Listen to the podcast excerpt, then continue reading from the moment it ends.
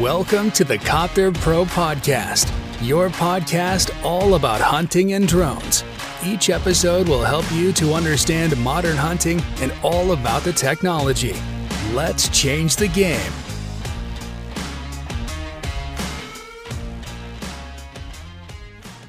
Herzlich willkommen zur neuen Podcast-Folge hier bei Copter Pro. Und zwar heute zu dem Thema Ende der Drückjagdsaison 2020. 2023, also dem Jagdjahr 2022, 2023.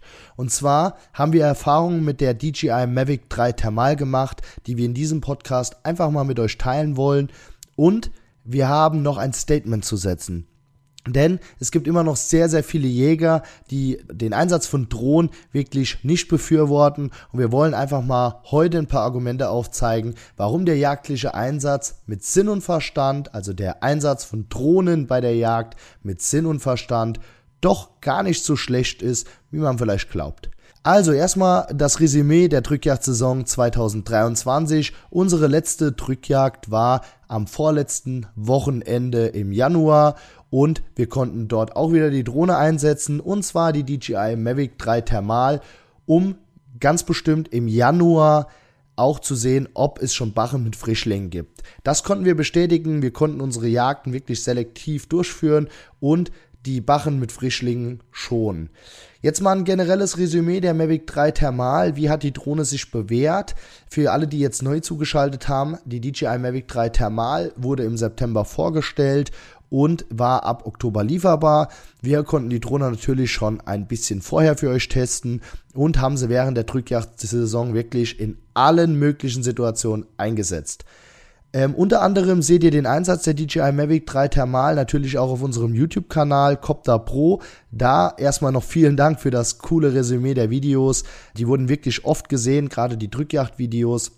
Und ihr seht, in welchen extremen Situationen man die Drohne wirklich einsetzen kann. Also, die Drohne hat sich bewährt, egal ob reichweitentechnisch oder mit der angegebenen Flugzeit von 45 Minuten. Wir waren da ja am Anfang skeptisch, ob es dann wirklich 45 Minuten sein äh, sollten oder ob es doch ein bisschen weniger ist. Und äh, wir können bestätigen, es sind genau 45 Minuten, die die Drohne in der Luft bleibt und wir sind wirklich begeistert. Was unterscheidet das gegenüber der Advanced Nummer? Wir haben hier einen 56-fachen Zoom, das heißt, wir können noch höher fliegen als mit der Advanced und dementsprechend natürlich noch weniger Unruhe beim Fliegen machen.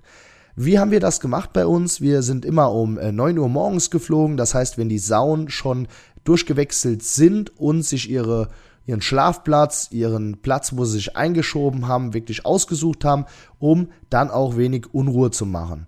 Wir haben immer zwei bis drei Stunden später gejagt und haben die Leute angerufen, wenn Sauen da gewesen sind, beziehungsweise wenn welche da waren und äh, haben dann erst gejagt. Und zwar kurz, effektiv und immer mit Gewichtsbegrenzung. Aber darauf komme ich gleich noch zu sprechen. Ja, es geht ja hier erstmal um die Technik. Die Technik wurde auch eingesetzt bei minus 14 Grad. Wir korrigieren nochmal, was wir im YouTube-Video gesagt haben. Da hatten wir eine Akkulaufzeit von 25 Minuten. Tatsächlich waren es aber nachher bei mehreren Tests in der Kälte 35 Minuten. Also wir hatten 10 Minuten weniger Akkulaufzeit bei diesen kalten Temperaturen. Dazu haben wir auch ein Video gemacht und zwar im Testrevier der Wild und Hund Redaktion in Obertiefenbach, wo es wirklich extrem kalt war. Also da fliegt die Drohne auch. Eisansatz war keiner da. Das lag aber auch daran, dass wir in relativ trockenen oder an relativ trockenen Tagen geflogen sind. Also es war generell wenig hohe Luftfeuchtigkeit quasi da. Was konnten wir noch feststellen? Dadurch, dass die Drohne noch einen Ticken leiser ist als die DJI Advance durch die Low Noise Propeller, konnten wir zwar höher fliegen durch den Zoom, äh, man hat die Drohne quasi ab 40 bis 50 Meter schon gar nicht mehr gehört. Das ist natürlich nochmal ein Vorteil im jagdlichen Bereich, auch im Kidsrettungsbereich nachher, um den Kidsen so wenig Stress wie möglich zu machen und den nicht überm Kopf zu kreisen. Ja, was gab es noch für Vorteile der Mavic 3 Thermal? Wir konnten jetzt wirklich mehrere hundert Stunden fliegen. Wir hatten keine technischen Probleme, keine großartigen Ausfälle und wir konnten einiges testen, wie auch das Wärmebild in der Mission. Also es ging teilweise gerade am Anfang, das Wärmebild nicht einzustellen in der Missionsplanung. Das haben wir aber relativ schnell rausgefunden, haben es mit den Ingenieuren von DJI besprochen und konnten das Problem mittlerweile per Update schon lösen. Also das konnten wir auch relativ gut und schnell klären, weil bei neuen Produkten ist es natürlich so, dass es eine Zeit lang dauert, bis alles getestet wurde und alles auf hundertprozentige Funktion quasi, ja, oder die hundertprozentige Funktion quasi hergestellt ist. Ja, das kommt meistens halt beim praktischen Einsatz, wenn man wirklich draußen unterwegs ist. Ja, was haben wir noch gemerkt? Wir können äh, oder können durch den hochauflösenden Zoom natürlich noch besser unser Rotwild ansprechen, beziehungsweise Muffelwild ansprechen, je nachdem, was man im Revier hat. Dammwild konnte man besser ansprechen. Also man sieht jetzt nochmal so ein bisschen den Unterschied, weil man eben noch näher ranzoomen kann, kann man das Wild quasi noch besser ansprechen und schauen quasi, was es ist. Ist es ein Schmaltier, ist es ein Kalb oder ist es ein Alttier zum Beispiel. Also das hat uns enorm geholfen. Was gibt's noch für Vorteile bei der äh, Mavic 3? Die Reichweite ist wirklich super. Also wir sind mehrere Kilometer mit der Drohne geflogen, haben da mal so einen kleinen Reichweitentest gemacht und äh, sind echt begeistert. Das Bild stockt weniger als bei der Advance. Wir können noch einen Ticken weiter fliegen und die Akkulaufzeit des Controllers, beziehungsweise erstmal die Verbindung des Controllers ist super und auch die Akkulaufzeit des Controllers ist nochmal ein Ticken maximiert, also noch ein Ticken länger als bei der Advanced, so wie wir das aktuell getestet haben. Jetzt zu den Argumenten. Also, wir haben ja noch festgestellt, auch unter den Videos, Leute, ihr könnt natürlich gerne unter unseren Drückjagd-Videos kommentieren. Da haben wir überhaupt nichts gegen. Dafür gibt es ja die Kommentarfunktion und die lassen wir natürlich auch angeschaltet. Es ist aber natürlich so, eure Kommentare werden nur dann ernst genommen, wenn sie bitte nicht beleidigend sind. Also zu schreiben, was für Deppen oder was für Spinner oder sonst was, das muss nicht unbedingt sein. Haben wir nicht oft gehabt, aber wir haben es ab und zu mal gehabt. Und das, ich vertrete natürlich eine andere Meinung als viele Altjäger, alteingesessene traditionelle Jäger und wir als Copter Pro vertreten das Ganze vielleicht auch. Aber das gibt euch immer noch nicht das Recht, äh, Leute zu beleidigen. Vom Prinzip her ist es so, um euch mal ein paar Argumente mit auf den Weg zu geben, warum eine Drohne im jagdlichen Einsatz sinnvoll sein kann. Ich habe da ja schon mal oder schon öfters was zu gesagt, aber ich werde es jetzt hier einfach nochmal wiederholen. Es ist einfach so, bevor ich im eigenen Revier jede Ecke auf den Kopf stelle, um zu gucken, ob dort wild ist, auf gut Glück kann ich auch explizit morgens die Ecken abfliegen, schauen, welches Wild, ist in der Dickung, welches Wild will ich an dem Tag bejagen und kann dementsprechend selektieren. Das heißt, ich gewährleiste in erster Linie mal die Ruhe im Revier. Ist kein Wild da, kann ich mich auch um andere Arbeiten kümmern. Das heißt, der Zeitfaktor ist natürlich auch ein Thema. Aber wir gehen ja alle nicht zur Jagd, weil wir, ich sage mal, Zeit sparen wollen, denn wir verbringen ja einige Stunden auf dem Hochsitz teilweise. Deswegen, das lassen wir mal außen vor. Das ist nur ein Abfallprodukt der Drohne, sage ich jetzt einfach mal, dass wir dadurch ein bisschen mehr Zeit gewinnen. Aber das soll nicht das Hauptthema sein. Wir können einfach, und das ist ja das, was wir alle wollen, die Ruhe im Revier enorm verstärken. Wir haben alle die Reviere gepachtet auf neun Jahre oder zwölf Jahre. Es ist in keinerlei in, oder in keinem seinem Interesse, ein Revier leer zu schießen. Auch nicht in unserem Interesse. Also auch bei Copter Pro ist die Ruhe die oberste Priorität. Das bedeutet, wir fliegen, schauen, wo Wild ist, jagdbares Wild und selektieren. Das ist Argument 1. Argument 2. Wir können natürlich hingehen und können unser Wild vor den Jagden über das Jahr verteilt zählen.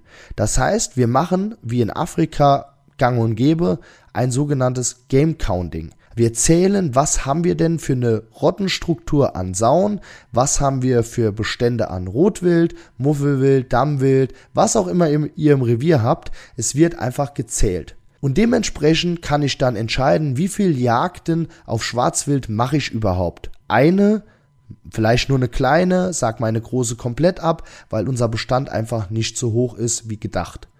Wie viel Bachen habe ich mit kleinen Frischlingen? Was kann ich erwarten an Population?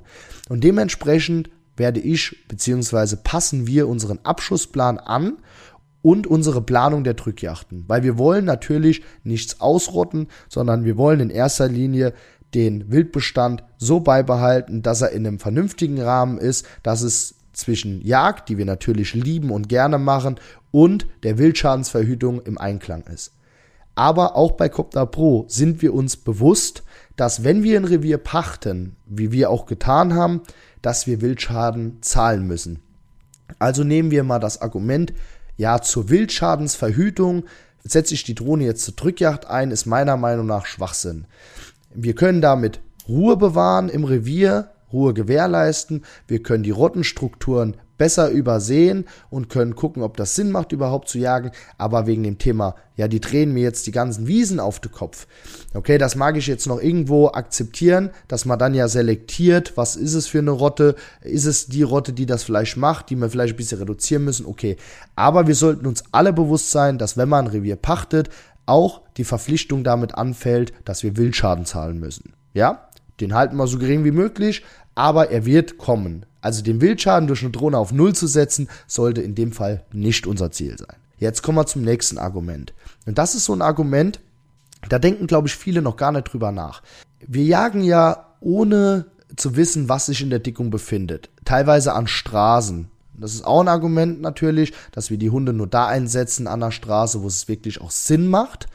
Aber das sei mal auch mal dahingestellt. Das ist ein großes Argument, aber in erster Linie geht es mal darum, dass wir wie soll ich sagen, wir können natürlich sehen, was für Rotten haben wir. Nehmt mal an, ich nehme jetzt einfach mal ein Beispiel. Wir haben eine Rotte, Zehnerverband mit acht Frischlingen, 25, 30 Kilo, also schießbare Sauen und zwei oder drei Bachen, ja, Überläuferbachen. Jetzt steht man auf einem Stand und es kommen einem drei gleich große Schweine. 40 Kilo, 45 Kilo und man schießt davon eine. Kann auch 50 Kilo haben. Da kann man ja keinem Vorwurf machen. Das ist zwar dann eine Bache, dann heißt es immer, das ist eine Überläuferbache. Ja, ist ja keine führende Bache. Ja, Moment. Eine führende Bache ist das, ich sage jetzt mal, Tier, das die Rotte führt und nicht die zur Aufzucht benötigte Bache. Das akzeptieren wir. Das heißt, die ist nicht mehr dafür zuständig, Milch zu geben ihren kleinen Frischling. Aber sie führt trotzdem den Rottenverband mit den anderen zwei zusammen. Jetzt ist ja dann das Argument, ja, die haben ja noch zwei Bachen, die die Rotte führen. Trotzdem ist es doch in keinerlei Interesse, dass wir eine Überläuferbache zu der jetzigen Situation, wo es eh bisschen weniger ist an Sauen, was unserer Meinung nach viel auch an der Witterung und der fehlenden Mast liegt oder lag, ist aber trotzdem wollen wir ja diese Tiere schonen. Also können wir morgens, nachdem wir geflogen sind, den Rottenverband bestätigt haben und wissen, was für einen Rottenverband wir haben, können wir hingehen und eine Gewichtsbegrenzung aussprechen. Das bedeutet, ich habe zum Beispiel drei 45, 50 Kilo Barren und acht 30, 25, 30 oder 35 Kilo Schweine. Dann mache ich meine Bewichts äh, Gewichtsbegrenzung auf 30, maximal 35, sagen wir einfach 30 Kilo. Dann werden tatsächlich nur Frischlinge geschossen und keine Bachen. Ob die führend sind oder nicht, also ob die zur Aufzucht benötigt sind oder nicht, spielt ja mal keine Rolle. Aber damit schütze ich meinen Rottenverband. Damit gewährleiste ich, dass ich in den nächsten Jahren auch noch genug Schweine habe und reduziere trotzdem den Wildschaden. Weil, jetzt mal ganz ehrlich, was macht mehr Schaden?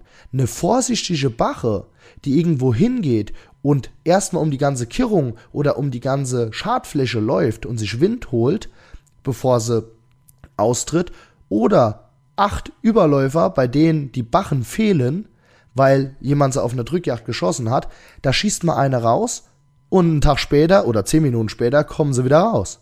Die wissen ja gar nicht, was Sache ist.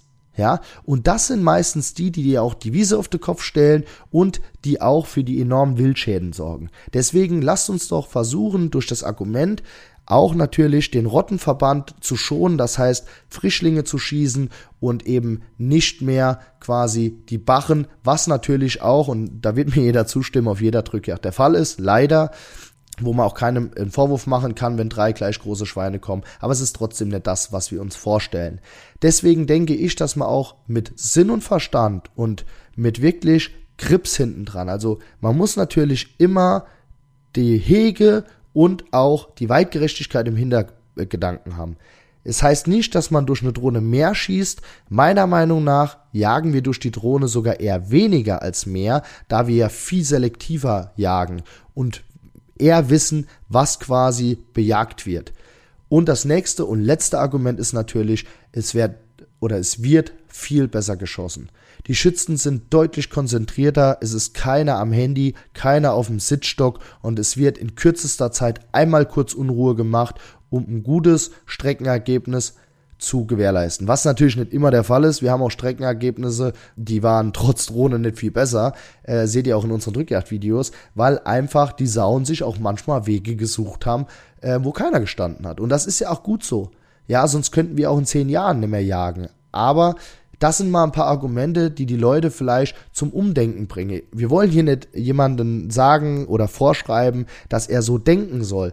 Aber man sollte immer offen mit Neuerungen der Technik umgehen. Und wir verstehen auch, dass die Technik einen enormen Einfluss auf die Wildbestände hat.